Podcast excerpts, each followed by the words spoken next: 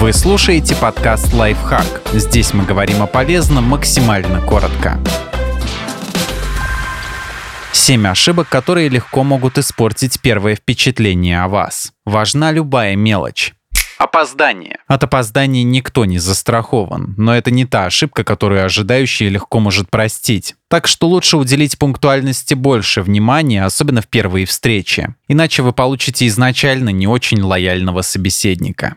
Неряшливость. Никто не обязан выглядеть конвенциально красиво, чтобы кому-то нравиться. Тем более, что угодить всем все равно не выйдет. Но есть разница между свободой самовыражения и неряшливостью.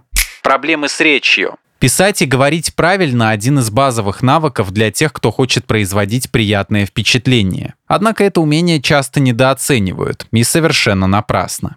Хамство. Обычный человек добр, вежлив и заботлив с тем, кого пытается очаровать. Из-за этого пренебрежительное отношение к людям вокруг может выглядеть еще контрастнее. К примеру, фамильярное «Эй, ты» в адрес официанта может обнулить все предыдущие старания.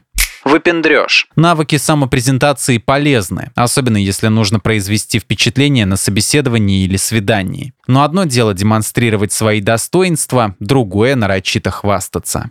Зависимость от гаджетов. Мало кому нравится, когда ему отводят второстепенную роль, особенно если уступать приходится лайком в Инстаграм. Но большинство из нас не получает ничего такого, на что надо экстренно реагировать, так что лучше откладывать устройство в сторону и погружаться в общение целиком. Вторжение в личное пространство. Со временем люди нередко готовы подпустить к себе, но сначала лучше держаться на расстоянии. Вежливость не помешает. Подписывайтесь на подкаст «Лайфхак» на всех удобных платформах. Ставьте ему лайки и звездочки, оставляйте комментарии. Услышимся!